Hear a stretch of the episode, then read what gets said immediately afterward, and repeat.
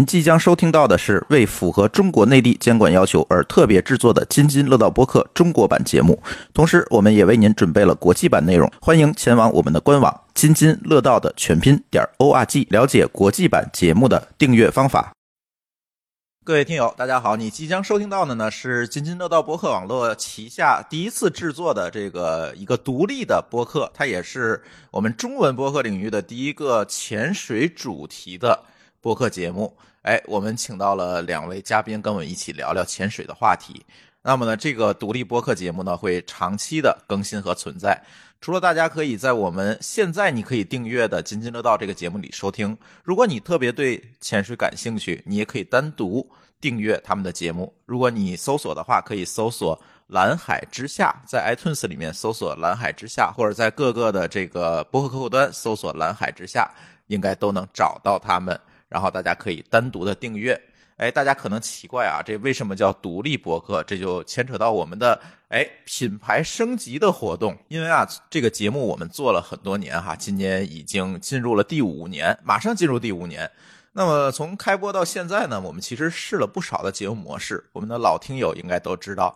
从一开始的很多的轮值主播，到后来呢，我们大量的邀请嘉宾一起来参与话题，一直到今天，可能有一些固定的节目的形式。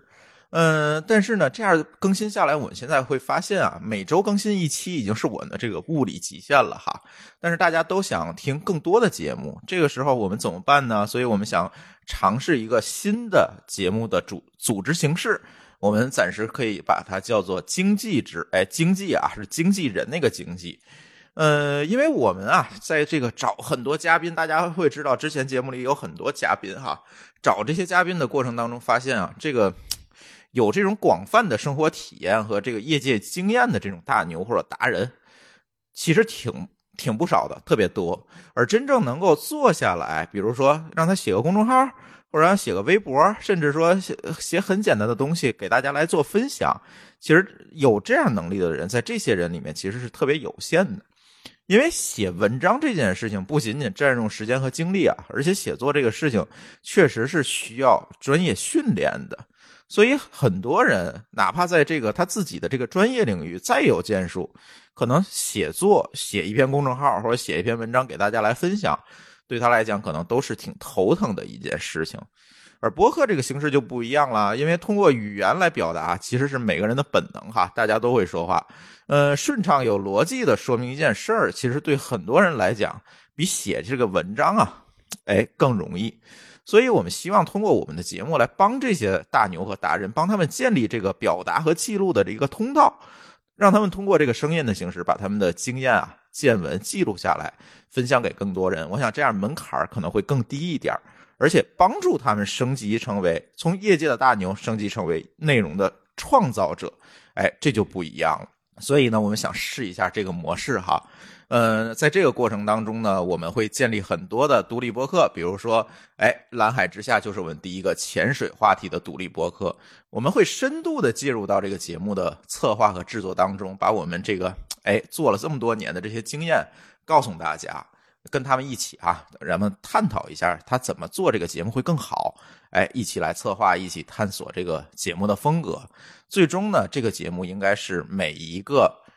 独立播客的一个节目的特色，哎，帮助他们做出来自己独立的这种高质量的节目，这才是我们的目的。而且呢，我们还会给这些主播提供，比如说录音场地啊、后期制作、分发，这是有一些技术门槛的，大家也知道，这个我们可以可以帮他们去做。啊，推广、营销、数据分析等等，包括对外合作哈，都可以去做，帮他们去做这些事情。最终呢，我们想搭建一个哎播客经济平台，或者叫播客的内容生态，而不是像以前的所谓的播客网络一样啊，我们单方面的要求主播你哎生产内容，你录完音你给我就好了。不是，我们还是希望给主播们提供更多的价值。为什么这么想呢？因为我们觉得随着这个互联网哈、啊、技术门槛的降低，大家做一个博客、搭一个 WordPress 或者是做这些事情，其实门槛慢慢的降低了。所以内容创作的这个内容创作者吧，会更加注重个人品牌。哎，他怎么能够把我自己的个人品牌突出出来，而且也更容易以一个更加独立的身份面中面向这个受众？我开一个。抖音的账号，我开一个喜马拉雅的账号，或者甚至说我独立发布一个泛用型的这种博客，其实都不难。所以你再用这种所谓的平台思维，以前我们都谈啊，互联网的平台思维去收割，当然这收割是带引号，去收割内容，其实我觉得在当下已经不是一个合理的一个内容模式了。所以我们更想说做一个孵化器，让这些主播们保持自己的独立性和自己的独立风格，甚至我们帮助他去建立这个独立风格。所以呢，为他们提供这种孵化也好，价值提升也好，哎，这种经济制服务。哎，可能我觉得这可能是一个更适当的合作关系，在当前的这个哎市场的状况之下哈，所以我们想试一试。所以呢，今天呢也算一个试水。如果大家想更进一步的了解我们的这个计划哈，大家可以关注我们的微信公众号“津津乐道播客”，然后你回复一个数字四。阿拉伯数字四，然后你就可以看到我们写的这篇文章，包括我们的这个播客经济的计划，呃，包括我们品牌升级的计划，在里面都会有写，大家可以更加详细的了解。接下来呢，大家就可以听到津津乐道播客网络制作的第一个独立播客节目《蓝海之下》。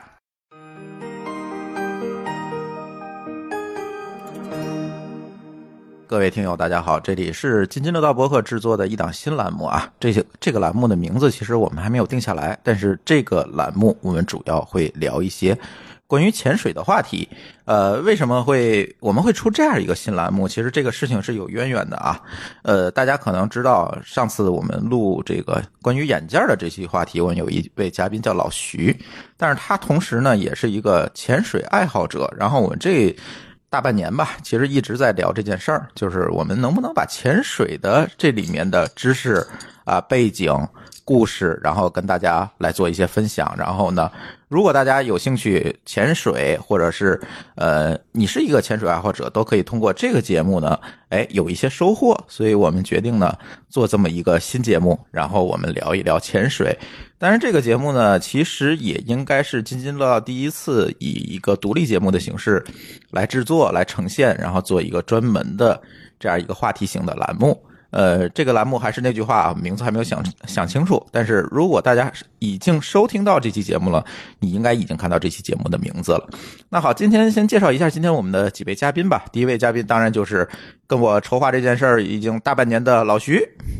大家好，我是老徐。哎，老徐声音要大一点啊！我今天有另外的一个身份，就是一个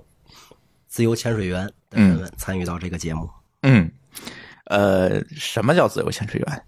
呃，潜水大概我的理解分成两个部分，一个部分是自由潜水，嗯啊，但是最大的一部分应该是水肺潜水，就是我们常规的认为背着氧气瓶儿在水里吐泡泡的那个，就是水肺潜水。嗯嗯嗯那我最早介入潜水呢是自由潜水，因为我以前练过一段时间的游泳，所以对这个不陌生，就是憋一口气下去。嗯，啊就是扎个膀子。对，扎猛子，对，扎猛子。嗯嗯，呃，那介绍第二位嘉宾啊，也是我们今天的重磅嘉宾孟教练。嗯，哎，大家好，呃，我叫孟猛，嗯，天津的这个呃唯一一家的派地的五星教练发展中心呢，就是呃我们在做的，嗯呃，什么叫排底啊？派地是一个潜水机构吧，嗯呃，也叫一种潜水的系统。嗯目前呢，休闲潜水呢，世界占有率是最高的，嗯它基本上七成以上都是派地的市场。嗯呃，大家以后出去玩儿，经常看到海岛周边的一些个拍地的 logo，就大多数的潜水中心都会有拍地的。呃，针对于休闲潜水来说呢，它是做的非常非常专业。嗯，这也是一个国际的一个系统吧。我们拿着它的潜水证书，可以到全世界去玩儿，呃，都是被认可的。也就是它是一个发证机构嘛。嗯，可以这么理解吧？嗯，认证机构。嗯，它也是也是一种标准的一个体现。嗯嗯，就是你通过这样的培训能达到一个什么样的一个水平？嗯，那孟老师你是什么水平？我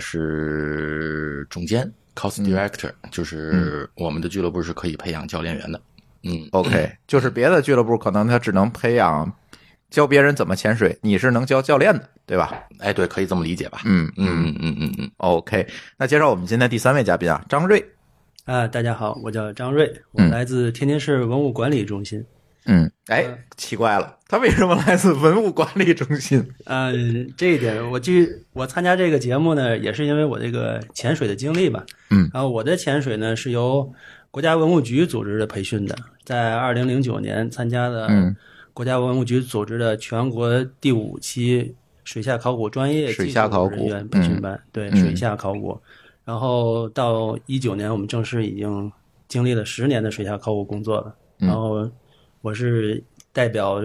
中国水下考古方面的一些一线队员的声音来跟大家见面的。 OK，哎，所以说，呃，孟教练这边算是叫休闲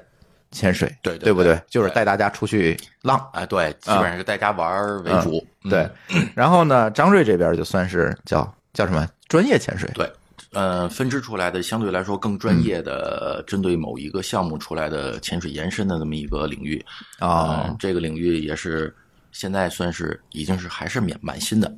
嗯，对于应该国内来不说 是不是非常，也有几十年的发展了。然后中国的水下考古虽然发展晚一点，也是在一九八七年开始的起步的，嗯到今天也就三十二年了。嗯然后我们呢，就是把潜水然后的技术，然后运用到水下，然后呢做考古的专业的工作。嗯，明白嗯嗯，就是把潜水这件事儿，我跟专业的工作结合起来，是吧对？而不是说我下去逮个鱼、看个景之类的，啊，是吧？对就是嗯，相对要在底下做的事情比较复杂一些。明白。嗯老徐给大家介绍介绍吧，你怎么接触潜水的？我我觉得你就是一个运动爱好者哈。我每次见着你，你在从事不同的运动，对对对，有时在健身，有时在游泳，有时在潜水，有时在逮螃蟹，反正逮螃蟹算运动。呃，我是这样儿，我大概从四岁开始就是开始在练游泳。呃我个人觉得水性还可以啊，但运动成绩不是特别好。呃，但是对于我们游泳的人来讲呢，我们不会去做平衡耳压，所以我们基本上在水面的话哎，等会儿你刚才说的是叫什么？平衡耳压啊就是耳耳耳内部的一个压力嗯啊，平衡这个压力的问题，我我是一直不知道这个问题的。嗯然后是有一年，呃，我去三亚去自己出去去玩儿，然后看见下边有一个龙虾，我想下去看看，大概真有淘气啊对，嗯，你看还是逮东西去，你这就是馋的是馋了，这是天津人的特质哈。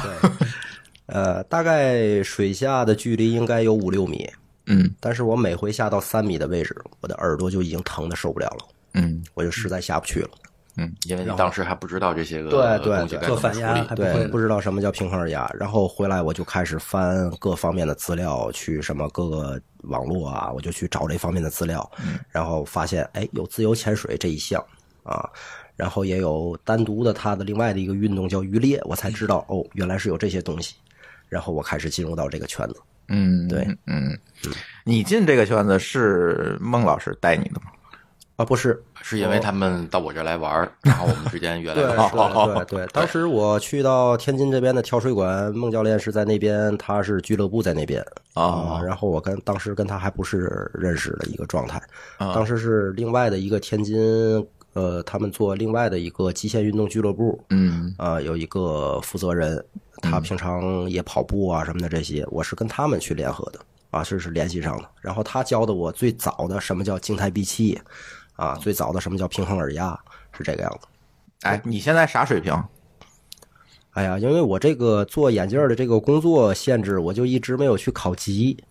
但是嗯我就是觉他得现在一直没有时间去做开放水域部分的这个真啊正出去玩儿的这个内啊容。啊啊对但是现在我最长的一次静态闭气，好像有一次是做到了四分半，就是水下憋一口气能够憋到四分半。嗯然后对于五米五的这个跳水管的深度是完全没有问题。嗯我有一次好像今年夏天去了一趟海河，到海河里我下了一个可能五米六米的样子，我不敢下，呃其下实面跟太天文黑馆了。也差不太多。嗯天津海河我下过，天津海河基本上最大的深度是九米多，九米多，对，就到下面的淤泥的那个位置。嗯但是海河里边的能见度基本上就是零零零 zero，、哦就是零，就在这个地方，啊就什么都看不就清。得摸着下。对，只能摸得到。但是你也不知道下面有什么东西或者有什么危险呃，基本上下面是肯定是没有渔网的，啊但是你就纯纯靠手去摸，你能摸到什么所有的稀奇古怪的东西，包括自行车啊、 易拉罐、啊、共享单车呀，当当时我是被吓上来的，嗯因为到了下边五米的位置的时候，基本上就没有能见度了，也没有光，嗯嗯，然后突然看见一个人，你会听到各种奇怪的声音， 然后我就开始在想象这种恐怖片儿，我就下上 来了。对，呃，因为因为说句实话，现在我们也认为这个海河现在也在治理了，嗯治理的比以前好很多了。嗯我们希望这个水的能见度更会越来越好，包括现在的天津周边的这些个什么维京河啊，也在治理。嗯，对对现在对，的绿化呀，嗯再再让它这种这个这个这个搞生态嘛，对搞生态。其实，呃，因为我们经常出去玩儿，能看到的优质的水的地方太多了，真的很美，很漂亮。嗯包括水下的环境，其实更漂亮。你能去，你能看到那些东西的时候，你的这个心里是那种特别舒畅的那种感觉。嗯，有的时候我们在跟一些个新的潜水员或朋友一块聊天的，就是我说带你去另外一个世界了啊，因为地球百分之七十以上是海洋是水，是水，陆地只有百分之三十。嗯，啊，我们一直这一辈子只生活在地球的百分之三十里边，对，甚至还哎不到，有地儿还去不了人，哎对对对对啊，这给你开拓另外一个世界。其实海洋里边真的是完全不一样的。对你，你像他们做考古的张瑞他们，嗯、他们肯定当时培训的时候会去一些个非常好的地方，啊，能见度会好很多。下面有珊瑚啊，有鱼，其实在下面待着的那种感觉，嗯，在路上是完全不一样的。就我们刚才还聊过了，就你会感觉特别宁静，特别安静。你在路上的时候，脑子还会有很多的想法或者什么嗯样的东西的时候，你在水里面的时候是非常非常放松的。嗯你想快你也快不起来，对，就是那种状态是特别吸引人的。嗯，一旦有人体验过、玩过了之后，大多数人都会非常喜欢这个东西。嗯哎，所以我就想问你一个问题啊，现在好多朋友我看一到旅游季节，什么对五一啊、十一啊、春节啊，嗯，就朋友圈旅游大赛就开始了，是吧？是，哎，好多人就哎开始秀这个旅游。尤其啊，现在去东南亚的、现在比较普及，嗯没你看错像没错泰国，我全泰国人我现在觉得都说中文了，嗯然 后然后秀个潜水，但是呢，哎，我总觉得这个潜水门槛有这么低吗？就是是个人他就能来一下吗？还是说这个潜水分不同的这个难度等级嗯这些东西我不了解啊？这个先举个例子来说吧，我们从潜水的分类来说，啊哎，潜水其实分很，现在已经分得很细了，分很多。比如说刚才老徐说的自由潜嗯啊、然后呢，还有背着气瓶下去能够提供呼吸的叫水肺潜水， ，OK，然后呢，再往上分的话，可能还有技术潜水，再有分，就像张宇他们从事的这种专业性非常强的，呃，还有一些个跟他们类似的，像公共安全这这一类的，它是有专门的目的性的、很明确的这种潜水项目。那，呃，现在分的比较开的就是休闲类的，就像水自水肺潜水，包括自由式潜水，这些都是大家出去玩儿都能用得到的，就是能让提升你出去玩儿的这个 happy 的程度。能多看看，哎，对，都能多看看，比如说看看龙虾啦，看看什么大的鱼类啦，嗯，鱼群啦、珊瑚啊，会让你感觉非常开心的那种。那，嗯、自由潜也是这几年发展的比较快的一种啊。简单的来说就是脚蹼、面镜、呼吸管，对，它跟浮潜最大的区别是在于，如果你有证书了，你是跟单独的一个群体出去去玩的，你是可以下到深处去近距离地去所以证书的作用就是可以有一层筛选，对，就是人哦家要告诉、你要告诉别人的意思是我具备这样的能力，嗯我能够干什么事情。哎，我要没证呢，没事儿没事儿，就像你去泰国一样，穿一个那个呃那个那个救生衣，哦然后只能让你在水面上待着，就不会让你脱了它下去啊。哦，是这样，所以他们说那个潜水好多都没下去是吧？我就被他们骗了，嗯， 你包括休闲潜水，你带着气瓶的那种，对他们出去的时候也是这样。如果嗯你没有证书的话，只能叫 DSD，我们管它叫体验潜水，就是一个嗯人拽着你下转一圈就上来。嗨，给你放进去啊过个水是吧？对对啊对对对对对，就是这个样子的。呃，基本上分这两大类，但是这两类的吸引点不太一样。啊，嗯、比如说自由潜相对来说更宁静一些，更宁静一些，因为你不会有呼吸，不会有这种气泡，因为你只是屏一口气下去，你接触的鱼可能相对来说更近一些。啊，但是嗯，大多数的人是为了玩儿，尤其女孩子，很多的人是为了玩儿，拍拍照片啊什么的，嗯，深度是有限的。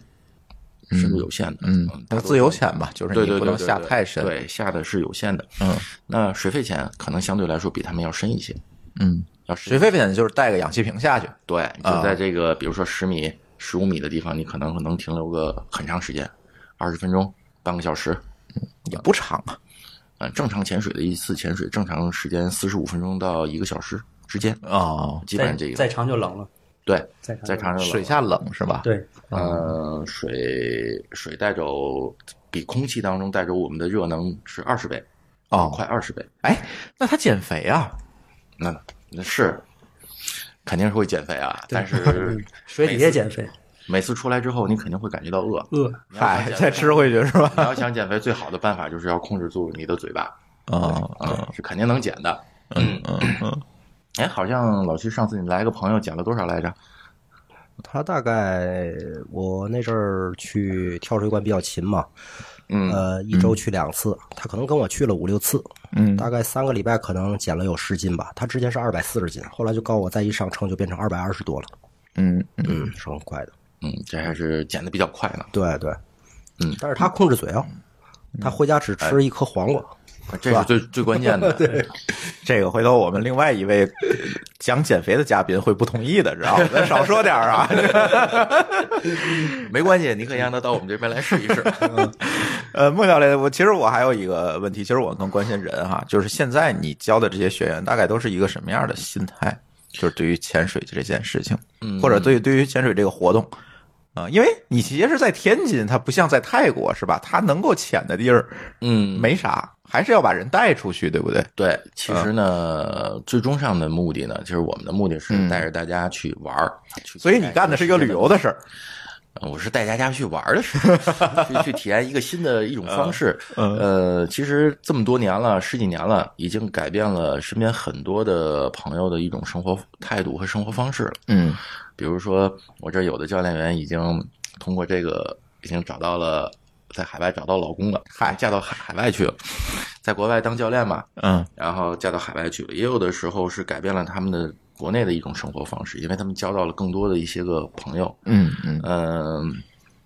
我刚开始我不知道大家每一个人是什么样的心态，因为每一个人学习潜水可能都不太一样。目的不一样，对，哎，有的人过来的时候，所以我特别想听你说这有个。的人过来可能像像自由潜，很多女孩刚开始过来的时候是为了拍照片儿，嗯，因为我们也提供一些个水下摄影啊朋友圈儿摄影大。赛，哎，对，他会晒一些自己的照片儿。像有的人过来呢，就是，哎，我真的是在海外体验过这个东西，真的是特别吸引我。我想在这边来学习一些个东西。但慢慢慢慢的时间长了之后，我喜欢这个行业的主要原因就是，真的我能交到很多的各行各业的朋友，嗯就让我感觉我的生活变得更充实了。嗯我能了解到其他的一些个行业是什么样子的，交到了一些个朋友，他们也会给我带来一些个我认为对我这人生非常有意义的一些个指点。嗯，因为我们有时候喊那些都是老哥哥们，都比我年纪大。所以你最后又做了社交，哎，对对对对， 嗯、所以这这几年一直下来都是这样的，我就特别开心。有时候出去玩的时候也是特别开心。嗯嗯，像刚才我们私底下聊天的时候，我跟老徐还说过，就是特别有意思的，就是出去旅游，这八个人谁都不认识谁，然后等回来之后，未来几年这八个人是特别好的朋友，嗯就是那种对中间没有任何的隔阂啊，嗯因为大家出去互相帮助，几天一块儿生活一块儿玩儿，然后呢互相了解、互相认识，有的时候他们自己都会成为一个合生意上的合作伙伴。嗯嗯嗯，啊，就是这种关系是对怎么说呢？就是它有是时建立在一个共同爱好上的跨行业关系。对有的时候会让你感觉有点像初中同学的那种关系，高中同学的那种关系，嗯嗯嗯就是我们可以特别 open，就特别开放的去去沟通一些因个问题，为没有什么利益上的对这对个对交对集对，对对，嗯就特别舒服吧，就是那种那种关系，我也特别喜欢这种感觉，嗯嗯哎，这里我要唱反调了啊。我那天听说有一个那个嗯潜水爱好者下到水里拔人氧气瓶，是有这事儿吗？啊，对，嗯，嗯，当然，这个哪个圈子里都有不坏人一样的人 啊。我们不去，我们不去评去评论这件事情是怎么样子的。嗯呃，说句实话，其实我们，比如说，我的教练们跟我有时特别熟了，有时也开开玩笑，嗯但是这些东西都是知道我们有这方面能力可以解决这样的问题的情况下对，来做这些事情，就逗着玩儿，嗯也不会让你解决不了这些个问题。呃，当然，这种在我们的这种专业级别的人员当中，其实是在帮大家去提高一些个自我的能力，嗯，就是遇到问题了，你该如何去解决。是的，嗯嗯我们培训的时候也有，像你们这个专业考古的时候，我们也会培训一些个互相帮助的状况下。对当一个人在下面出现什么样的状况的时候，另外一个人怎么样去帮助他，是的，对吧？从休闲潜水里边，它也有，这都是潜班的制度。对，前如果面是是有什么样的关系的话，需要帮忙的，我们在水下都帮忙。嗯所以它相对来说是更安全的一个东西。嗯像你们那当时学都学过什么样的具体的东西？我们那个水下考古的里面有一个很严格的前板制度，嗯然后就是两个人下水，然后那个做工作的时候两个人互相照应一下，对因为在水下，他刚才说了，休闲潜水员一般在水下是观光，然嗯后看一些美景啊，然后一些一些动物啊、珊瑚啊这些东西。我们呢在水下呢就带着任务下去的，嗯我们要完成领队交给我们下水的应具体的任务嗯工作。要完成任务，对，嗯，在完成任务的过程当中的话，这个人的专注力，水下本来就很安静，然后人的注意力非常容易集中到这个你做的事情这个点上面，然后这个时间的这个把控就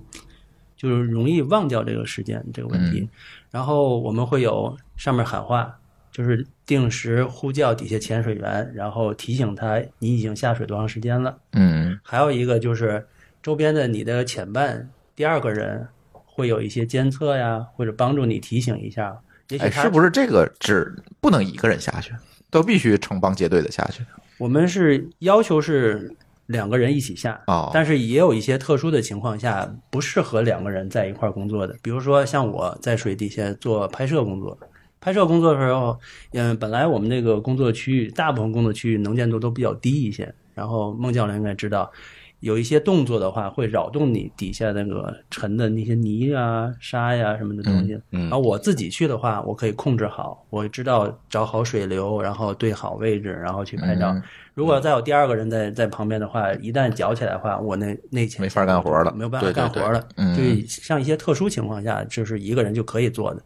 然后，但是大部分情况下，我们是要求两个人一起行动，尤其在陌生的环境，比如说熟悉的情况的话，我们可以一个人下去工作。但是像一些新的陌生的沉点，我们下去的时候，第一次下去要陌生情况的情况下，一定要是两个人下去，一嗯个人出现问题的时候，第二个人可以帮一下。哦，一般情况下，休闲也是这样。休闲要这一求嗯点的话，我就就插一句，孟教练，就刚才你说的那个，你们这个八个陌生人，然后来自不同的行业，然后地方，然后来到一起，经过了几天，然后嗯大家玩的很 happy，然后这个都有一个初中同学那种感觉。我们这个点就会更深一步，就是说我们会经常在一起磨合，我们那种情谊配合更就默是契嗯背靠背、生命相托那种感觉。就对是说我们水下的这些相互一块儿工作的兄嗯弟，现在的这全国各地的这种兄弟之间的感情是一种背靠背的那种兄弟情谊，就类似于嗯一个战壕里面就跟着跟着对方，因为确实也面临过这种。就是有一些有可能产生生命危险的这种情况下，需要前伴来去帮助一下。因为你们那个行业更专业一些，更对专专注于对一个目的，就是它的下水是有目的性的，有任务而且带着任务的非常明确。嗯然后下水之后，互相的这种依照啊、依靠啊、互相的帮助啊，嗯呃，在休闲潜水也有，但是肯定没有你那边的那个条件，你那边下水的条件肯定相对来说比我们这个要要恶劣很多。恶劣，对对，你说的恶劣这、这一点，我我其实可以跟大家稍微介绍一下。大家可以想，大部分沉船发生都是由于，要不就是水流比较乱，天气恶劣，然后触礁各方面的东西。所以说，我们所在的那些点位的话，都属于环境比较恶劣、水流比较恶劣的地方，再加上中国沿海的这个能见度普遍都非常低，嗯所以说我们下水的情况，大多数情况下是低能见度下水。嗯，低到最低的是，只要一没个头顶，就什么都看不见，那是最低的。然后还有一些低的情况下，可能在水下有个二三十公分的这种可视距离。嗯，然后极个别的那些好的工地项目，有一些两三米的，嗯，当然也有一个非常好的那些工地，就是广州西樵山那个采石场遗址，那里面的水就是可以直接饮用的。就是矿泉水的级别，一看就是几十米深的那种，那种、嗯嗯啊那个就是反正各种情况都有，但是大部分情况下都是非常恶劣的。对，嗯，就是环境也是不可控的。像咱休闲潜水，可能肯定会找一个肯定特别找好肯的定环会去境，他这是吧？个 能见度这么差的。对，而且会有风险，对于初学者。对呀、嗯所以一般初学者我们带的去的地方的能见度都好很多，至少是十五米、十八米以开外的这种能见度，能见度是相对来说是非常好的。而且景色一定要 好，对，下面有不然人干嘛去？啊对呀、有有各种各样的生物所以。我们要看的东西就是珊瑚、鱼。其实我们的目的就是带大家去参观这些东西，啊，呃，所以老徐这边现在也做了一个比较好的东西，就是提高我们在水下的这个这个这个这个对视力的。对，老徐做了一个眼镜儿，这个眼镜儿是给这个潜水的爱好者用的，它是配在他的潜水镜里面的一个带度数的镜片儿，是吧？对但是它采取了一些比较巧妙的结构设计，让你在水下，第一个你能看清楚，第二个能不起雾，对不对？对对，嗯，主要是已经颠覆了这个传统行业里边关于跟水有关系的这个视力方面矫正的这个东西的很多的一些个误区。嗯嗯，这个单独有时间咱回头有可以单聊单聊这件事儿儿。。嗯特别想听孟教练说这个他这些学员们的故事。你学员有什么有意思的故事可以跟大家聊聊吗？或者有什么奇葩的学员？嗯，我觉得老徐就算那奇葩会奇葩的学员是吧。从教学上面来讲，嗯各式各样的学生都有，嗯有真的有学的特别快的，嗯，也有学的特别慢的，嗯、但是并不代表着学不学不会，嗯啊，只是时间的问题，因为从学习的角度，人和人还是有差距这的就。跟学开车一样。对对对嗯对，嗯、像举个例子吧，从年龄上讲吧，我们这现在最大的学生今年已经七十二了，哎呦，他是六十多岁跟我们一起来玩儿的，那他学的是什么自由潜还是水呃 肺？水费钱，水费钱。哇，老头子就是学费钱，最来的时候最大的梦想就是我想出国，到国外去看一看。国 内老头儿以前干什么的？呃，他是写字儿的，他是吴亦如的大弟子，哦就是艺术家。对，嗯就是书法家尹连成尹老师。那他刚开始学的时候，就是就是想呃，因为他们搞艺术的，他们会游遍中国的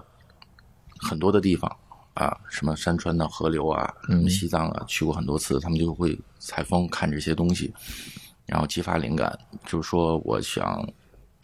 后半辈子到国外去多跑一跑，因为很少出去过嘛。他学完潜水之后，这十年基本上我都没去过的地方，他基本上都去了。全世界哪个州，他现在都跑过一遍了。就是那特别老头儿佩服很这厉个害老爷老爷子。七十多，我要七十多还这样，还真是蛮厉害的，是吧？他们一直是我们的偶像，我们很多嗯的真是偶像嗯人的偶像，就是一直都说，哎，哎，那他为什么要学个潜水，而不是学别的呢？你你问过他吗？嗯，这个我还没问过没没去他你问看过，下次我去问，，下次下次咱把他请来行，没问哎。题对吧？嗯，老爷子也特别能聊，嗯人特别好，嗯嗯，我只是这种经历啊，像现在已经开始很多的，我第一批的孩子们基本上都是我的老的会员的他们的孩子们。嗯呃，曾经有一年我们组织过一次，就是，哎，那时候还是有《爸爸去哪儿》什么那个那个那个那啊个节目了，基本上都是父亲带着孩子们，母亲带着孩子们就出去玩儿去亲子游，亲子游。嗯，那家最小的孩子十岁多一点儿。嗯，最早的一个是，你想他当时在这边学潜水，现在已经是个教练了。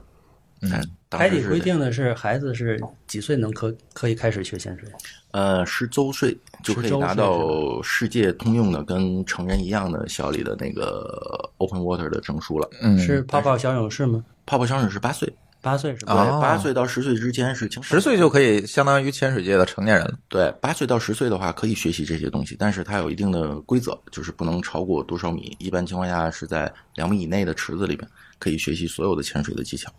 嗯，这个能提高很多的东西。像我们的课程里面还会包括这些个孩子们之间的团队的、团队个人协的作，对团队协作的、个人的这些，呃，基本上这些孩子都非常开心，玩这些东西的时候都非常开心。嗯嗯，这是最小年龄的，也是现在我们能经历到的最大年龄的俱乐部里边的。嗯，反正怎么说呢，这些个每个人都有自己的目的。我们这儿还有很多的，天津有一个玩儿摄影的，嗯水下摄影的，嗯呃，那不就是他干的事儿吗？嗯，有点不一样。他是那种，他是记录性质的。嗯那个哥们儿是计时是吧对计时嗯去拍一些个他认为特别有意思啊，拓开眼界。嗯，在潜水展里边，每次潜水展都有一些个摄影比赛，全国的嘛，他也拿过奖啊，拍的非常好，嗯，拍的非常非常好。嗯，也是天津的人才还是蛮多的。我也我现在觉得也是，就是我搬回天津之后，我发现怎么有这么多人才。 如果这个我们的听友想学这个潜水，应该怎么来开始呢？是应该先学个游泳吗？嗯，其实潜水跟游泳没有特别的必然联系。就是你可以不不不会游泳吗？当你成为专业人嗯士之前，你可以还是不会的，啊，因为呃，我不知道大家了解不了解，其实游泳的最关键是换气，嗯，对，对，基本上你学会了换气了，你游泳基本上就学会了九十了，百分之九十了。嗯嗯那呃，休闲潜水呢是需要你在水下永远的呼吸的，是永远不要憋气的，哦所以这一件事不儿太一一样旦解决了，哦，大多数人对这些东西就已经 OK 了 OK。然后再加上什么呢？因为在水里边嘛，学潜水，甭管自由潜也好，水肺潜也好，我们用的都是一个脚蹼。有脚蹼的情况下，你就不需要自己游了，你的推动力会变得很要搭啊，所以很轻松。你想到哪个地方去？呃，一般不会游泳的人，我们前期的指导一下怎么样使用脚蹼、面颈呼吸管，他会很快的能够融入到这里边来。嗯嗯因为你入学又是有标准，要么你要你要会游泳的话，你可以这样正常的去游，啊，呃，游多少米过来之后，你达到这个标准。如果没有的话呢，你就面镜呼吸管脚蹼，嗯，就是也能推着你走对，游到多少米，OK，你能游到这个距离了，也是 OK 的。哦。所以相对来说，就是我我我如果想学潜水，不需要先把游泳这件事儿搞定，对吧？嗯，对，只要你对水不那么恐惧，明就搞，就搞定了。就是有人进水会晕是吧？呃，但我倒没见过这种人啊。其实我有一个个人经验啊，嗯不知道对不对啊？因为我平常跟朋友啊业余聊天儿，包括我的客人业余聊天儿，就是关于运动这个事儿啊，一直是我经常去聊的一个问题。但是我有很多的朋友，他跟我一块儿去健身房锻炼啊，我就会发现，你可能要去掌握一个动作，或者要是去克服这种长期的这种训练，先改变他的这种生活习惯，他都要很多的时间。嗯但是我带朋友去潜水，我就会发现一个问题：基本上一次最多两次，他们就可以打破他们传统对于水的恐惧感。嗯啊，我今年我，呃，我我我女儿今年是八岁，啊，因为她爷爷以前就是游泳运动员，从三岁就开始教她学游泳，她就一直没有太大的兴趣。今年放暑假的时候呢，我带她去了一趟天津那边的海洋馆，嗯啊，然后他在旁边一看，他就看到，哎，人家那个姐姐为什么穿着一个美人鱼的鱼尾巴下去游的这么好？嗯嗯嗯，哎，下边这个鱼我可以就下突然去有看兴玩趣了嗯对，因为我们不是在外边去观看，我是要带他到里面去，他那个门票也还可以，不是很贵，然后他就特别有兴趣，他这嗯一次就打破了他以前对于这种水的这种感觉，所以我给家长的建议呢，就是，呃，有很多的家长带着孩子去学游泳，但是我们到游泳池里就会发现，都是小朋友在那儿练游泳，一百米蛙泳、一百米自由泳，其实蛮枯燥的。嗯，那我们先要培养他的兴趣，对，我们先要打破他对水的这种恐惧感，啊，对水的一个爱好。嗯，那他介入游泳就很容易了。嗯，就非常就非常轻松的一个问题了，他自个儿就想提高他的游泳水平。其实对于孩子，我感觉你就陪着他玩儿就行了。对，他自己的这种本能的东西会慢慢的把这个东西，对对对，带出来。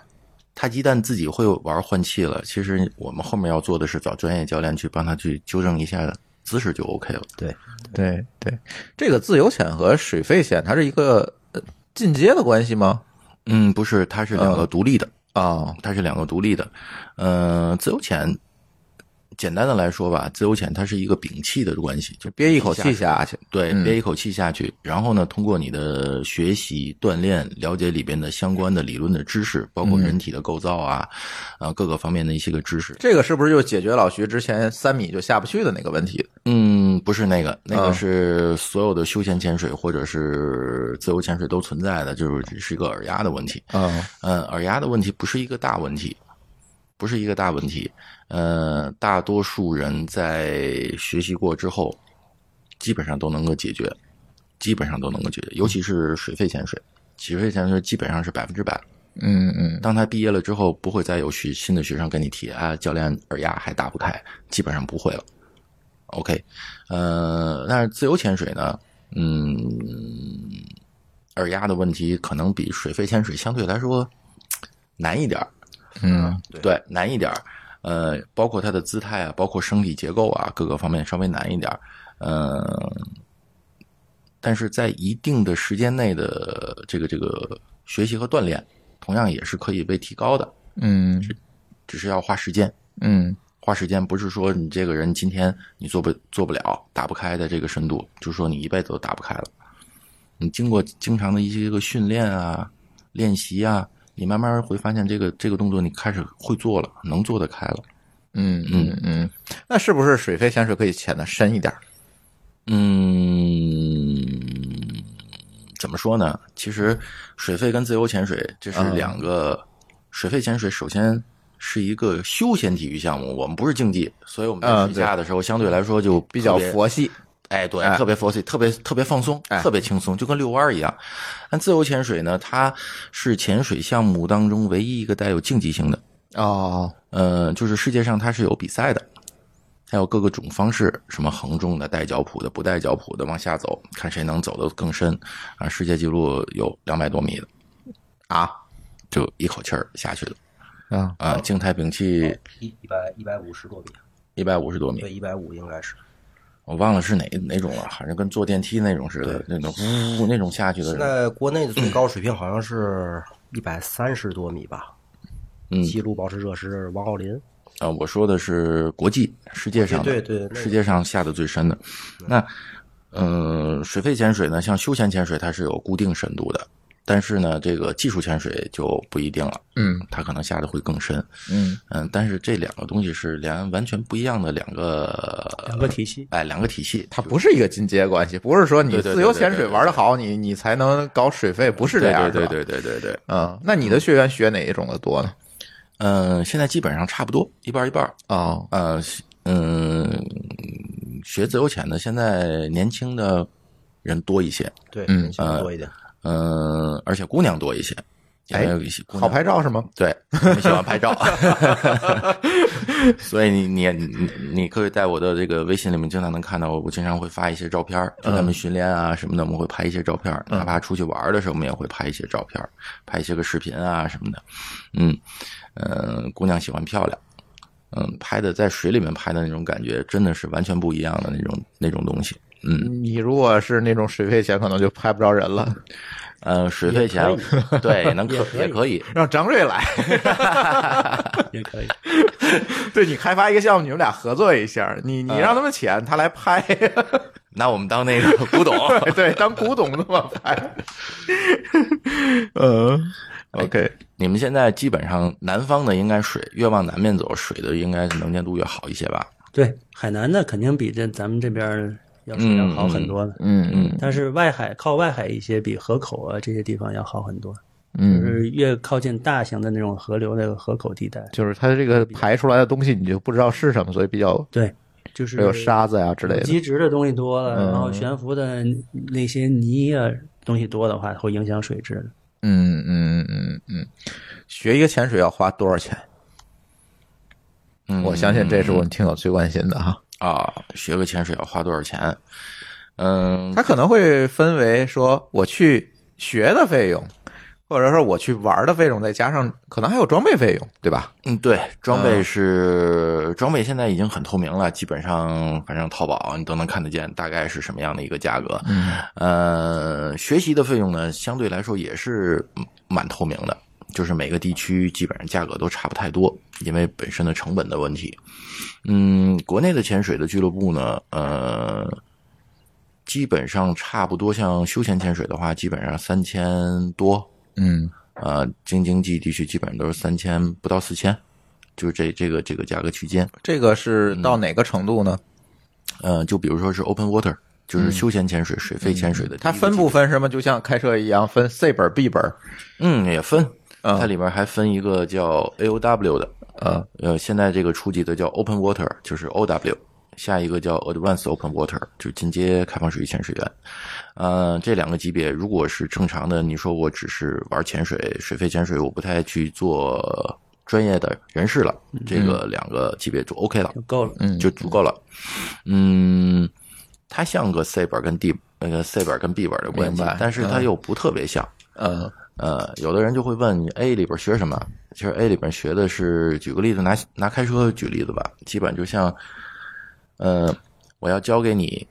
到东北，现在这个天气有大冰路面，你该怎么开？啊，你就是去特殊情况，对你去张家口到那边去，它有盘山路，你该怎么开？嗯，然后呢，你到沙漠去玩儿，你该怎么开？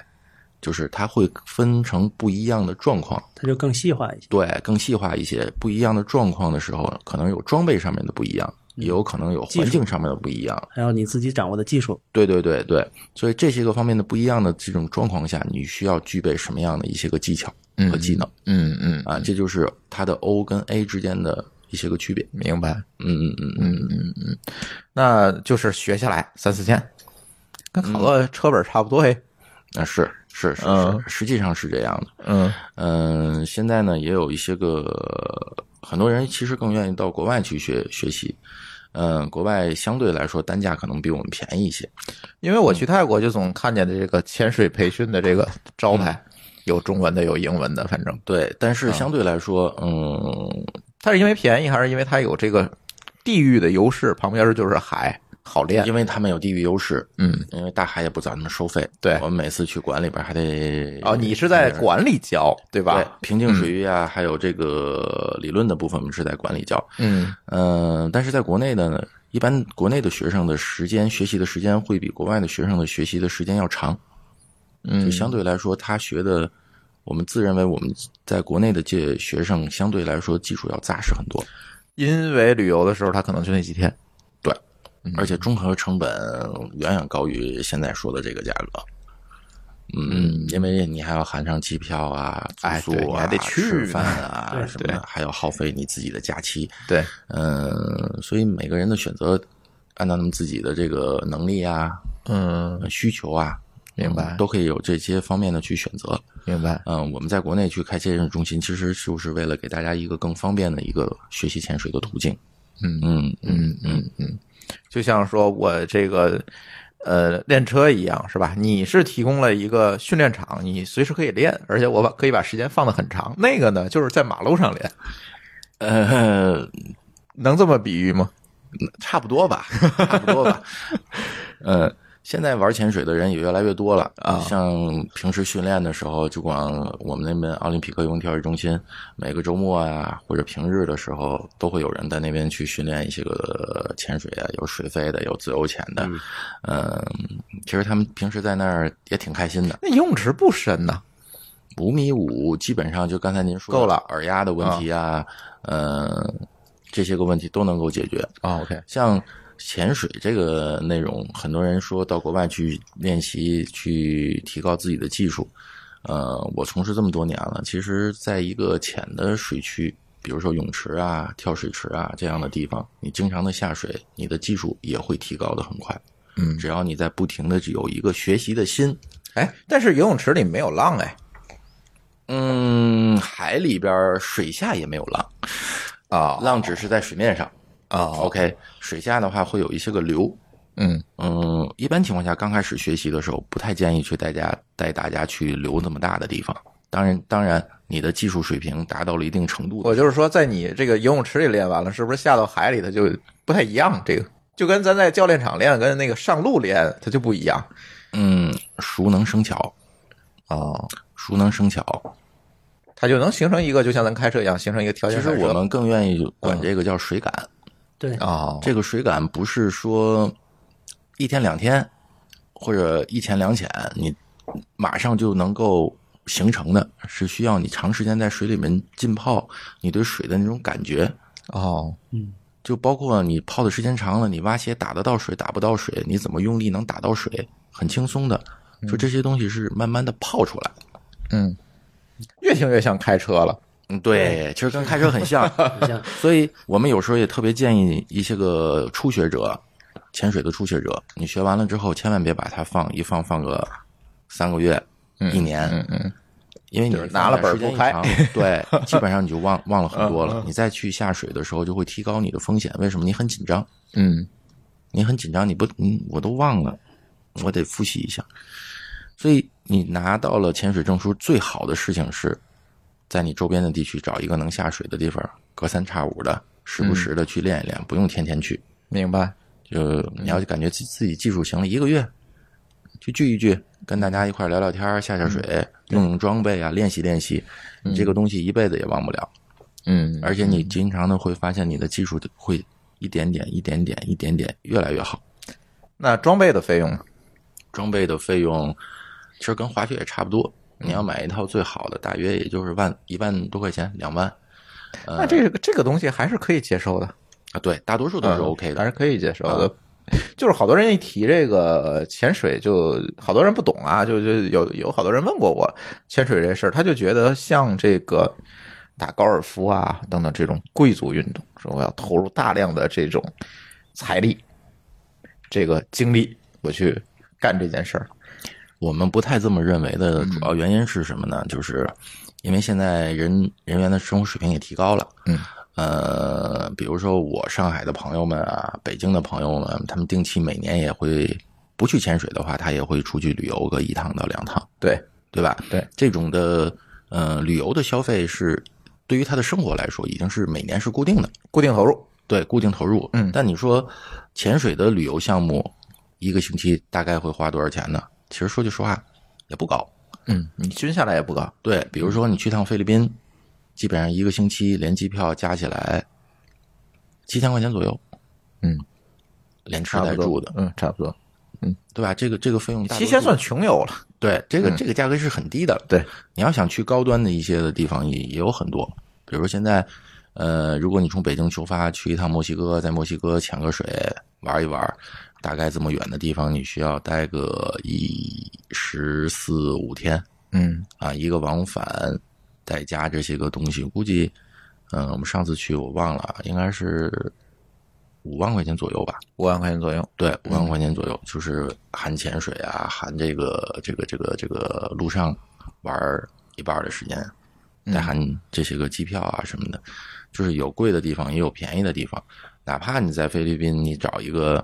同样一个地区，它的酒店也分参差不齐，有的很高端的，哎对对，对吧？有五星级，类似那种五星级的感觉的，嗯，也有那种相对来说，嗯、当地的味道十足的，像茅草屋的那种，嗯，对吧？可能价格稍微低一点儿，啊，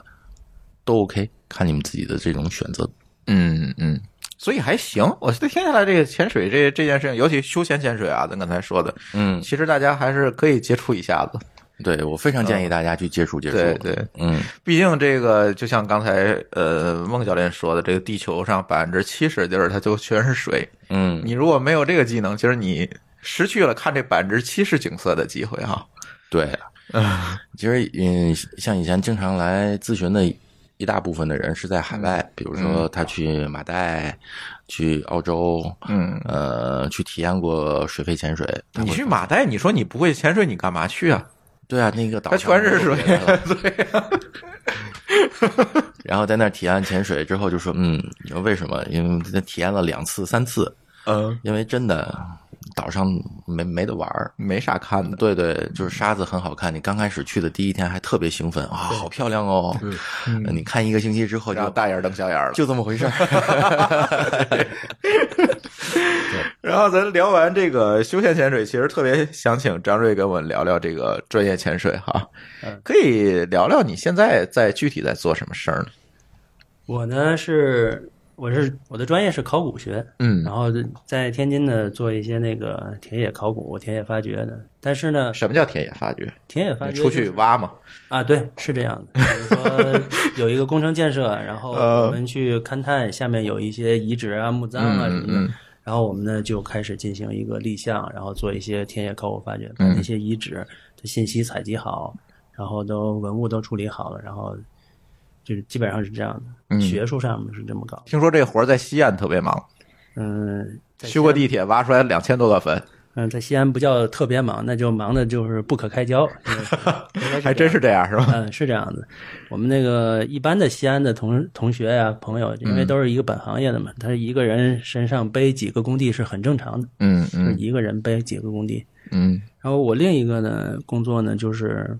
因为零九年参加的那个全国第五期水下考古培训班，专业人员培训班，然后呢就进入了这个中国水下考古这个体系内。你是就是入行之后又增加的这个水下考古的这个技能，是的，嗯那个我是零三年毕业以后，直接就在天津市文化遗产保护中心，现在也是文化遗产保护中心，嗯嗯然后工作到零九年的时候，国家文物局它是定期的向全国的文博系统，然后招生，然后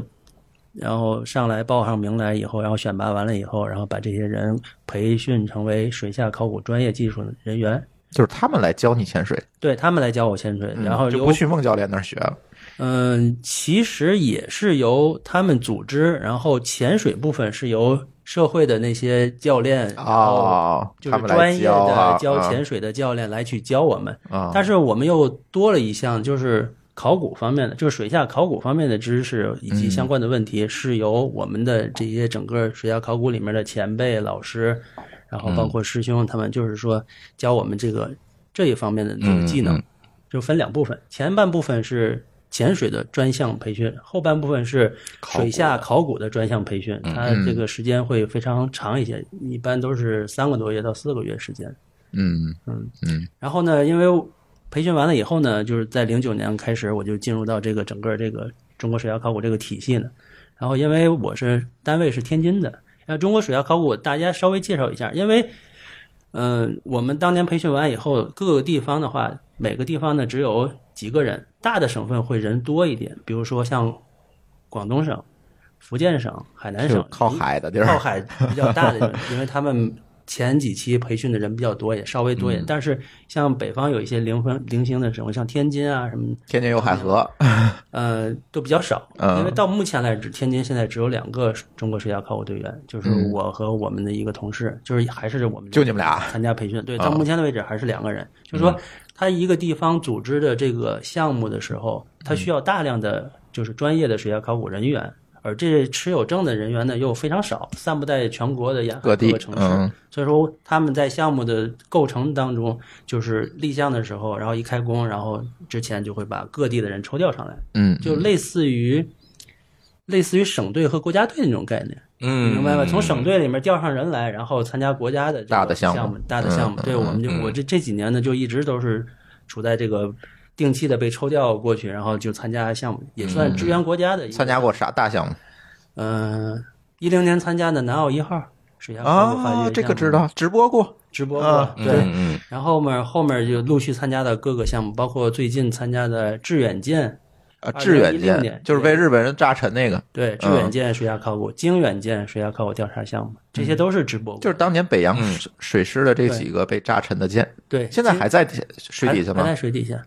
今年参加的是哦九月份参加的定远舰，在威海哦，参加定远舰水下考古发掘，然后一直在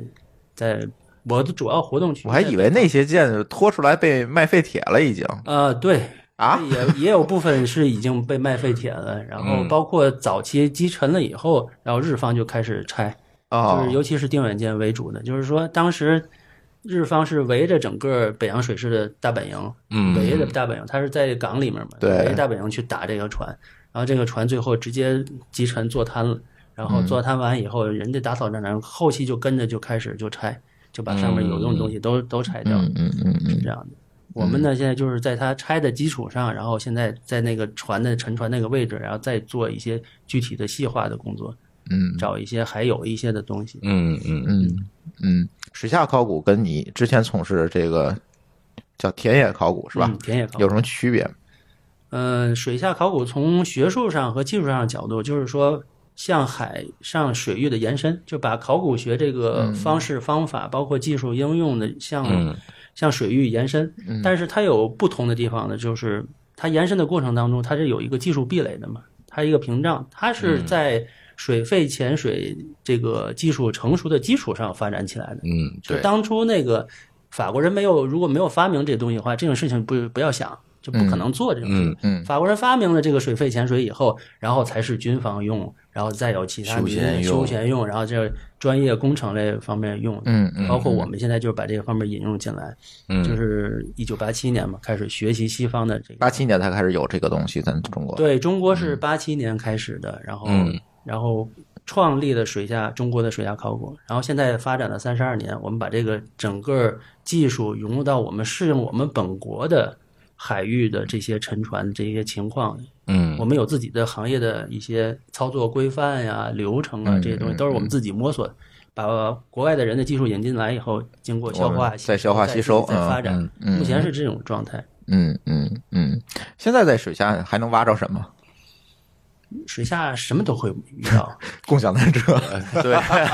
这倒没有，还没还没扔到海里呢。呃海河里有，嗯，最早期的那些沉船，比如说早期的木质的沉船，嗯，包括这最木质的是不是都泡烂？其实我就是想问这个问题，就是你水下还能挖着什么东西？除了可能铁的，我觉得行哈。南海那一木号，头的，是不是？南海一号您听过吗？我我听过啊。南海一号嗯就是宋代的沉船，对啊，然后嗯我们就是做一个大沉箱，它这个沉船已经沉到这个海的泥里面了，在泥里面，对，哦它是已经被泥就是封你潜下去还不行，还得把它挖出来。对，然后嗯我们经过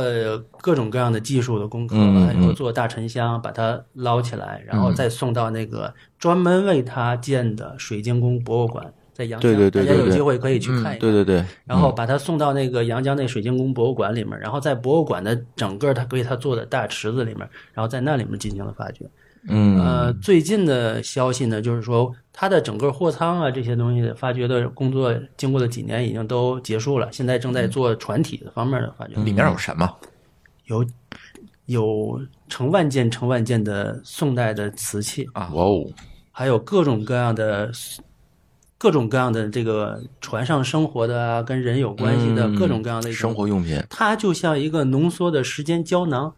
它海上一嗯个、把当代一条沉把当时的那个东西都放在那个船里了，相当于。对它海上一艘沉船就是一个当代就是当时时代的一个时间胶囊，嗯它沉到水里面以后，我们把它完整的取出来，就好像打开了一个时间胶囊，哦让我们一下子就回到了宋代的贸海上贸易这个船的这个各种信息，我们都有采集出来，就是是所谓当时海上丝绸之路运的这些货，嗯对向外输出的这些货。嗯我们的因为这种技术是全世界我们做的是最好的，就是说把整个沉船嗯做沉箱整体，然后运到室内，然后再进行精细化的发掘。我们的精细化的发掘能达到什么程度？达到毫米级别。嗯就是他们上面会有各种让监控的那些设备、拍照设备，是以毫米为级别单位去把这些扫信息描全部采集的。嗯然后就是全世界对沉船发掘，我觉得是最精细化的，技术水平已经是最高级的。嗯嗯，这是中国能做到的。我估计国外基本上没有人能做到这一点，因为这个投入量是非常非常巨大的，嗯又要建博物馆，又要做海上的整体的这种打捞，这个技术投入蛮大的这。个技术，但是我感觉是做那个沉香真的是对啊很难想象把这个东西沉到泥里，我能想象得到，把它罩带起来，然后把它打再捞出拎水上来对然后再上船，再搁到这个陆地上的这个展馆里边，然后再开始挖掘。对对对，非常真的是一个非非常复杂大的是一个庞大的系统。嗯呃这个我就给解释出来了。那条船也是木质的，现嗯在木质保存的非常好，然后。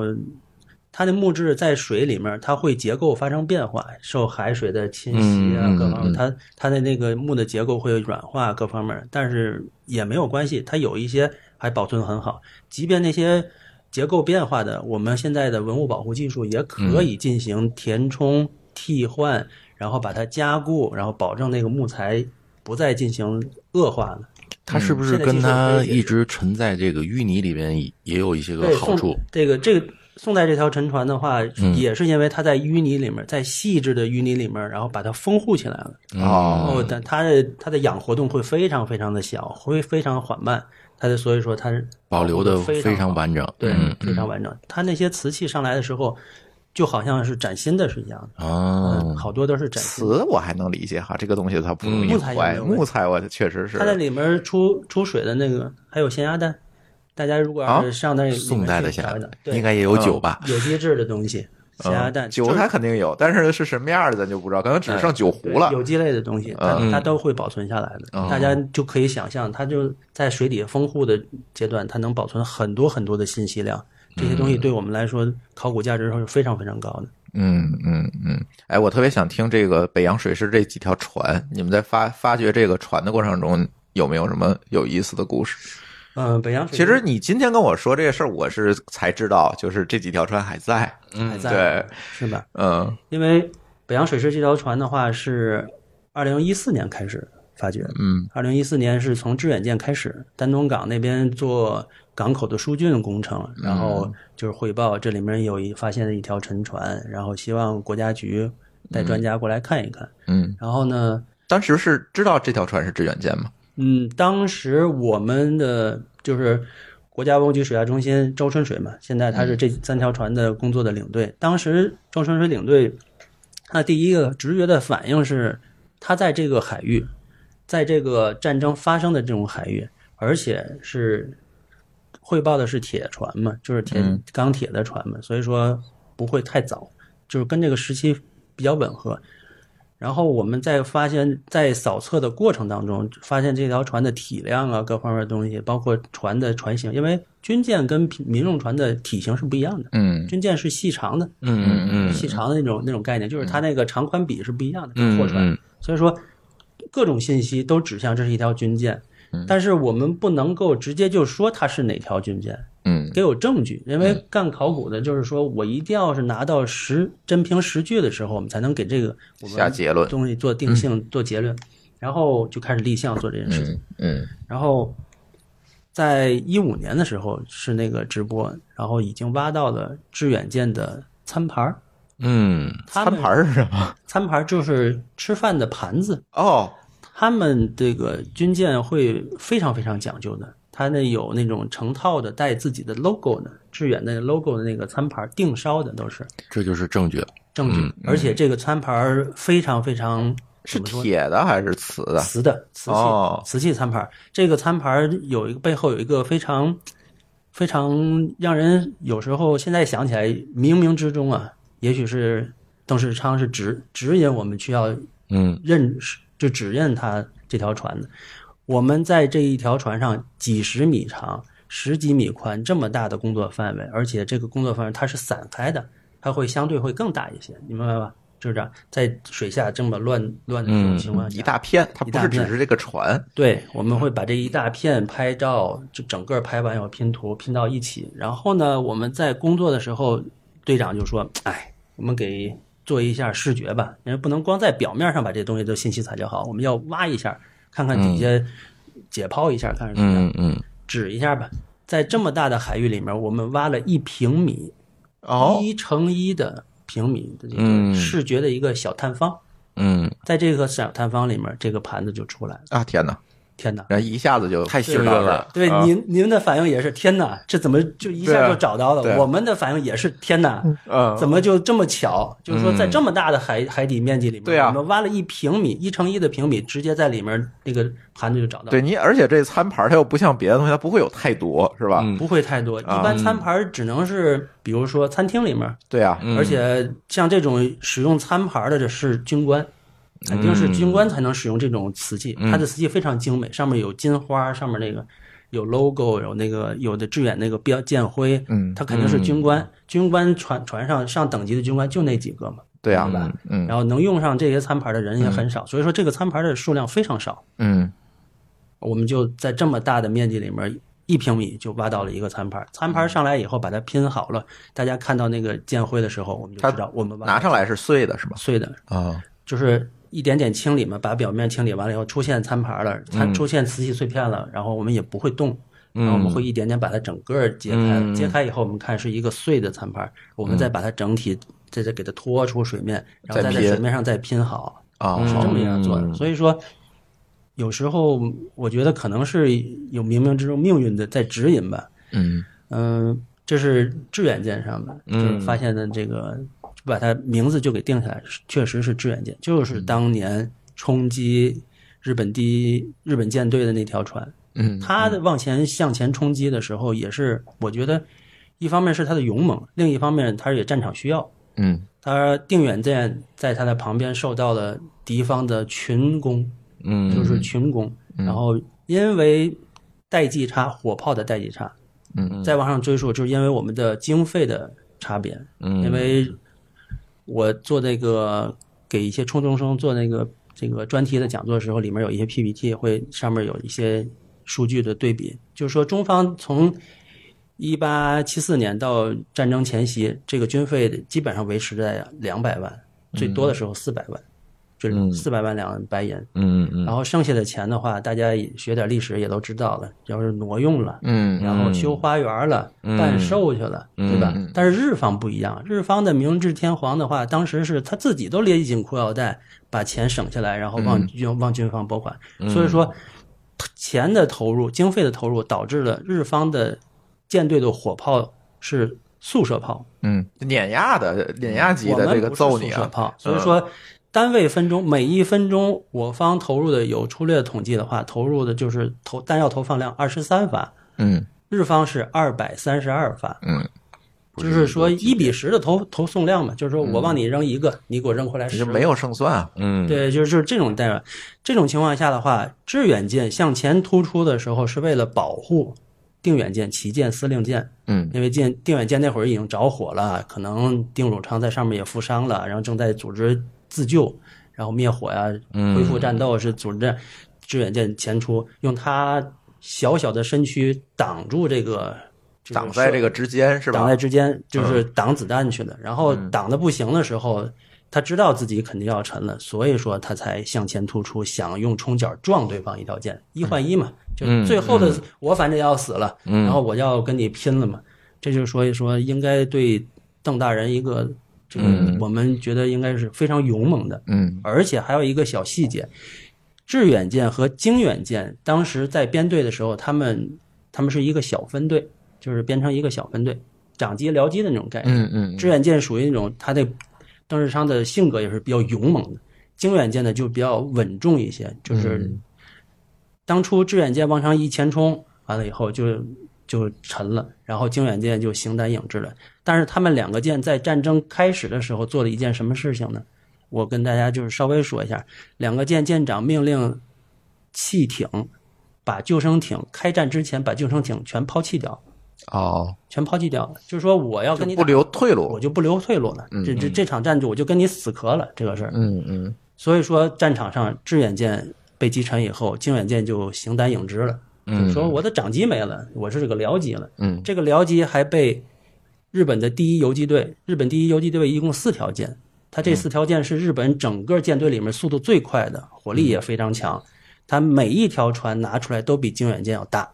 嗯嗯哎，我我那个写的书里面有一个，呃，史学的，就是舰船史的一个专家刘选鹤，他专门把这个四条船这个线图跟经远舰的线图放到一起，大家很明显，经远舰就是一个小小舰，那几四条船都是大舰，但是四条船围着经远舰打，经远舰最后也没有投降，嗯然后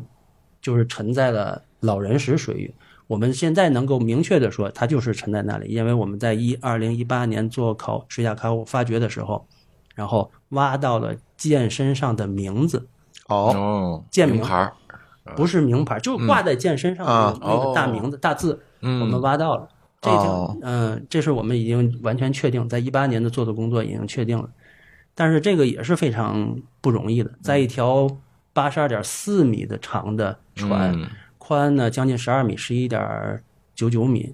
这么大的船，然发现后了这个首先要名字挑边儿，你要挖哪边？对，然后那个有一边是着弹面，有一边是非着弹面，然后我们要判断能看出来是吧？哪边着弹了？看不到，看不因为到嗯在水下什么看，它已经都沉到那个水里。我们需要根据日方就是战争的史料、哦，你们要参考这些史料去判史断，料，嗯包括它战场运动的形态，然后机动的机动的这个轨迹，然嗯后我们去算，整反正这个很。就我们研究了很长时间，包括第一开始我们挖的时候也不是那一面，嗯然后要不说呢，也是一个非常幸运吧。我觉得确实这两次工地给我心灵上很震撼。我们在挖一八年做这个经远舰考古发掘的时候，一开始在它舰的一侧做做工作，挖探方，就是挖视觉探方，顺着地下挖，毫无头绪，然后没有任何结果，然后还经常遇到台风，然后我们要回来避风，然后经过了一系列的研究算法，然后领队最后拍板儿，然后我们把这个已经做了很久的工作停掉，然后换个面儿向另一面儿做。这个我觉得是一个非常大的勇气的事情，因为你的工作已经投入了几十号人，那么多船在上面工作那么长时间，要换方向的话，这是一个很大勇气。然后换完方向以后，当天在那个视觉探方里面就抽出来经远舰的名牌儿，这个名牌儿是那个船上的一些货物上面拴的那种木质的小牌子，上面写着“经远”两个字。嗯嗯，就当天就出现这个这两个字，所以说当天我们整个船上，呃，水下考古队员也好，广东打捞局的，包括船员各方面，大家都欢欣鼓舞，嗯因为工作了，发掘机已经工作了一半了，然后前面呢毫不头绪，乱糟糟，也不能说乱糟糟，就是我们没有成果，就是找不着证据，还在摸这个一方直在向摸嗯摸方向。后来呢，领队经过反正各方面讨论，完了最后拍板儿，我们换方向，然后换完以后当天，然后就抽到了一个小名牌儿，嗯小木质小名牌儿，我觉得这是一个好运的开始。然后我们再经过参考图纸、参考这个沉船的那些特征点，我们向下往下抽，做一个探方往下抽，抽了四米多。然后呢，这个经远舰呢还是底大往上的时候，它这个干旋的时候往里面收，嗯，收了一米多的战旋，然后再立那个船舷边儿。我嗯，不我不知道大家能不能理解明白这能个理解事情，嗯等于说它是一个大底儿，然后上来以后收了一下，嗯然后再往上走，嗯，像个葫芦，呃，类似吧，不是葫芦，嗯上面就直了，就是啊说类似于底下是个大肚小口，底下是个大桃心儿，上面嗯也收进来一点儿，然后再立船舷。嗯我们呢，它但是呢，它是倒扣的，啊，嗯给我们造成很大的麻烦，就是我们上下沿着那个船那个往下挖完以后，我们还在横向还往里面横着打进洞，嗯往里面打洞，但是我们还是把这个洞打进去以后，正好打到那个字上面去了。哦，我们经过精确的推演推算这个事情做，然后我们把它那个字找着了，找着那个字以后，我们就能把这一整条船定名就是就是靖远舰。当年在这里击沉的所有的一些疑惑，有人知道在别的大陆岛那边沉的啊，或者怎么着的，各种指认，包括它沉完了以后那些历史的悬案吧，就立刻就、就嗯有什么，么选？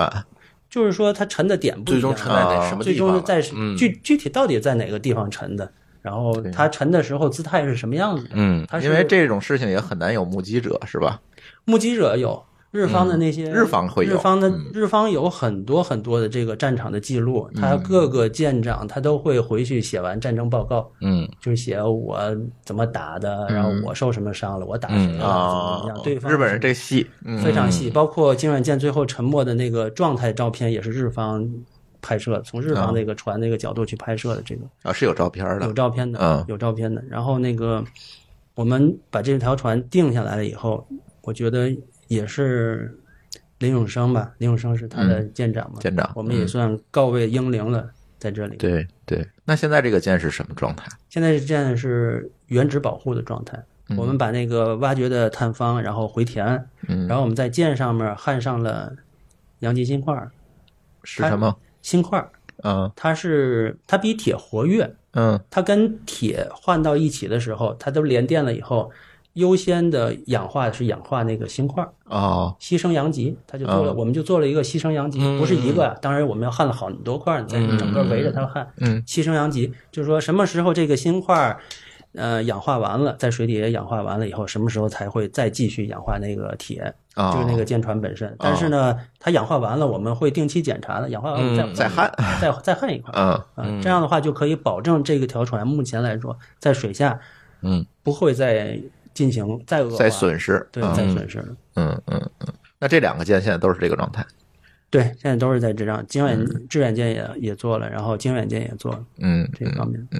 那你们在这个水下过工作的过程中，刚才这个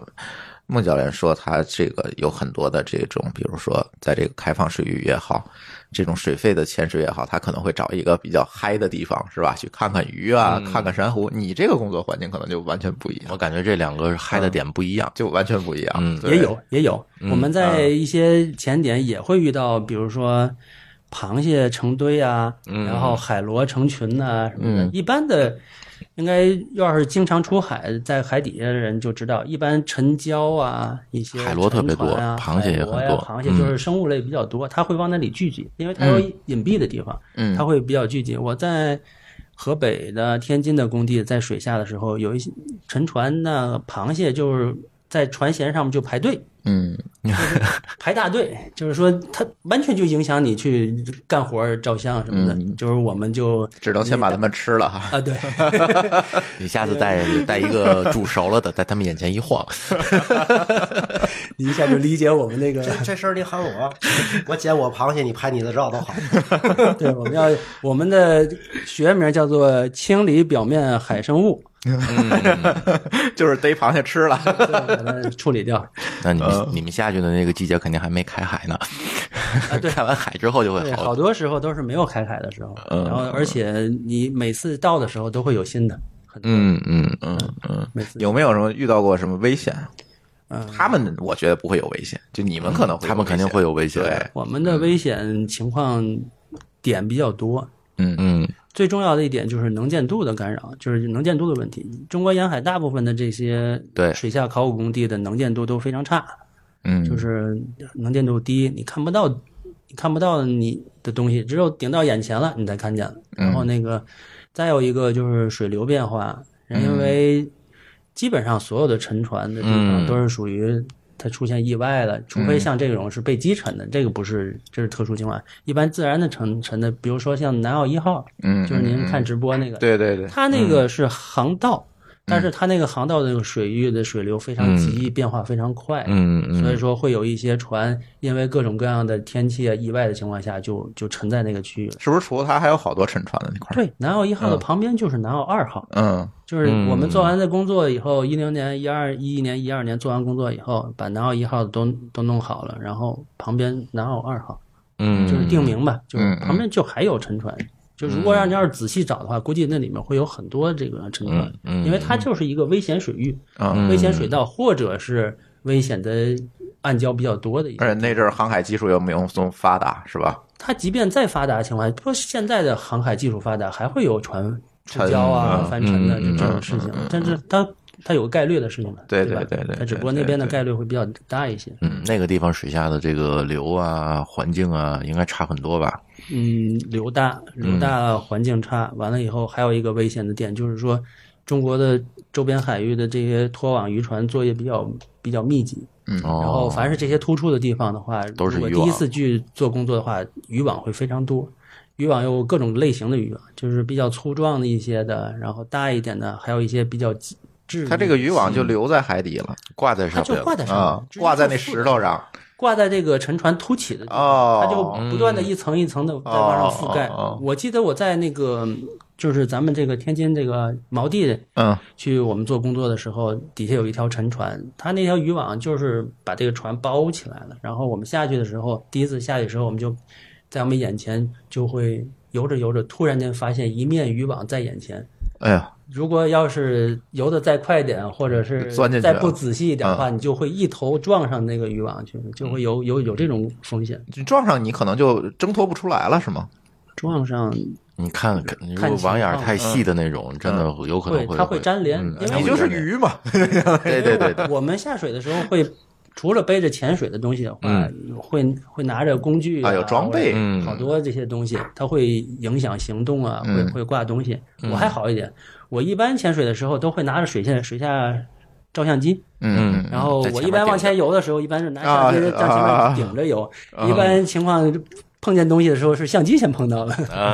它会保护我一下。对当然这个相机还保护我免受过来的直接水流过来撞过来的水母，我我也遇到过。啊就是水母直接哦那是很大的吧？嗯，那很种大水母很大的，嗯很大，就是渤海的那些只要季节遮着啊对那个水嗯母会那种最大号的，一人抱过来那个网子都都兜不起来那种大水母，会非常非常大水。水母最危险的是下面的它那些那个触细嗯须，须须子，对对对，水下考古队员很多人都会被水母蛰过，嗯水母蛰完以后会起一大串的那些红肿的泡啊，哎哎，水母是不是就是海蜇呀？海蜇，嗯啊，嗯对，品种不一样，有的好吃点，有的稍微口感差一点。啊，就是反正就是折腾， 反正就是海蜇，明白了。 哎一听这就是天津人的本性。对 爱对，吃研究研究这能不能吃，咱先。对我们那个在天津水域的时候，看见水母的第一，尤其在船上的同学们，嗯看见水母第一反应就是捞上来。是啦。 呃，张瑞，你还写了一本书是吧？最近对我最近嗯因为一八年十月份就是完成了一个志愿舰水下考古工作，回来嗯以后呢，我就把我的那个我就跟领队沟通了一下，然后嗯我想做一本那个。面向大众的普及性质的，然后大家都能看得懂，嗯非常容易看的，然后画面好看的，因为我是队里面摄影师嘛，然后嗯会有很多我图嗯我会有很多很多照片的，然后我写一本，我的初衷立意的初衷是初中生就可以看懂这本书。哦，初中生，我定位是这样的，初中生就能看得很清楚、很明白我们这一整个工作是怎么做的，嗯中间发生了什么事情，然后领队的几次重大的决策是怎么怎么产生的，然后最后的效果是什么样子的，然后以及做这件事情，呃，留给大家好多遐想的一些空间，大家去思考的一些事情。反正我把这个东西用了一年的时间做，现在正在出版社做最后的校稿嗯吧，应该能够在二零二零年初能够出嗯版，一月正份式出吧版，，一月份嗯正那式就出很版，快了，很快的，还俩月。对，嗯嗯，再坚持一下，对，然后这车出了之后，我们也可以再来一期节目，我们聊聊这本书，再详细的就聊一下。对对，刚才听你说这些东西，确实之前大家没有了解好，对就我这感些觉见很长知识嗯，呃对，学了以前这些东西在课本里，是吧？在课本的画里，是是吧？现在是没有人亲身体验、体验过、是接触是过，哎呀，对我当时一六年参加致远舰项目的时候，然后我就跟周春水领队说：“哎呀，一五年实在抱歉，我在河北那个草莓店项目实在抽不开，草莓店项目人也很少，然后抽不抽不开身过去帮忙。然后一六年的时候开项目，我一定去，我一定去。嗯然后呢，一六年就整个参与的。我第一次下志愿舰，就是我就是参加工作过去了以后，然后第一次下去的时候，给我那种感觉就是，我的脑子里面还是在看我那个就是就是咱们上学时候那个讲、嗯讲甲午战争的时候，嗯那些书的那些画面，嗯对对包括对我们看《甲午风云》对的对对那个电电影影里面对对那对个电视里面电影里面那个画面，然后我就一边下的水，一边就是脑子脑海里不断的闪这些画面。当底下当我下到底下的以后，真正的摸到那个致远舰那个铁甲的时候，那种感觉简直是太嗯难以表达了。嗯包括到最后，我们全队最后一六年的是离开的时候，在他的那个船的那个柱子上，嗯我们那个船柱子上一个很很大的一个钢铁柱子，因为是那个位置非常好，然后也不会那个柱子很结实很结实，嗯再来渔网也不会把那柱子刮倒的，嗯那个是一个直实的柱子，船的实心柱子。我们在那个柱子旁边立了一个碑，哦，就是嗯纪念碑，致远舰的一个纪念碑，就是写哪年哪年中国水下考古队，然后敬礼，嗯然后就是祭奠先人的志愿那个碑。然后我们把那个碑做的很麻烦，然后还要吊接，把它吊到水下焊接，把它嗯焊在那个位置上。就是队长其实他也是怀着一个敬畏的心情做这项工作的，嗯嗯他在最后一定要投入精力做一件这件事情。然后呢，碑放完了以后，大家都会下去拍照，哦，所有的参与的队员下去，我是水下摄影师嘛，嗯我在那儿等着大家下来一个拍、嗯拍好了，我看没问题，OK，你上，然后又下来一个，然后就这样到、到下。 嗯那我是最后一个走的，嗯嗯我们走完以后，工地就撤了，我们就就就各回各的单位了，单位嗯然后工地就撤了，再回来看就不知道哪年了。不知道哪，但是一八年的经远件事，我们复查了一下，我又去了一次，然后书里也、也也写的很详细，那天复查的感受，就说我我就说当年就是一六年那一天最后一潜的时候，然后我拿着相机，然后把它一点点浮水，就是我必须走了。那个表再不走我就要超时了，这孟教练应该知道。嗯嗯我知道再不走嗯二十多米的深度，我再不走就要超时了。嗯，我必须走的时候，我上来的时候，我当我那个当我的身体平平的、慢慢的、缓慢的就离开了以后，然后他就在我的下面，我看着下面的时候，嗯我的我的眼泪就啪嗒啪嗒的掉到我的面镜上，就完全就控制不住，自己整个人就失控了那种感觉，嗯嗯就是就是那种感受。嗯然后我还特别的嗯在水底下给他们留花了。嗯然后把那种花儿，然后嗯绑好了，绑在那个纪念碑那儿，然后最后离开的，就是那种感受。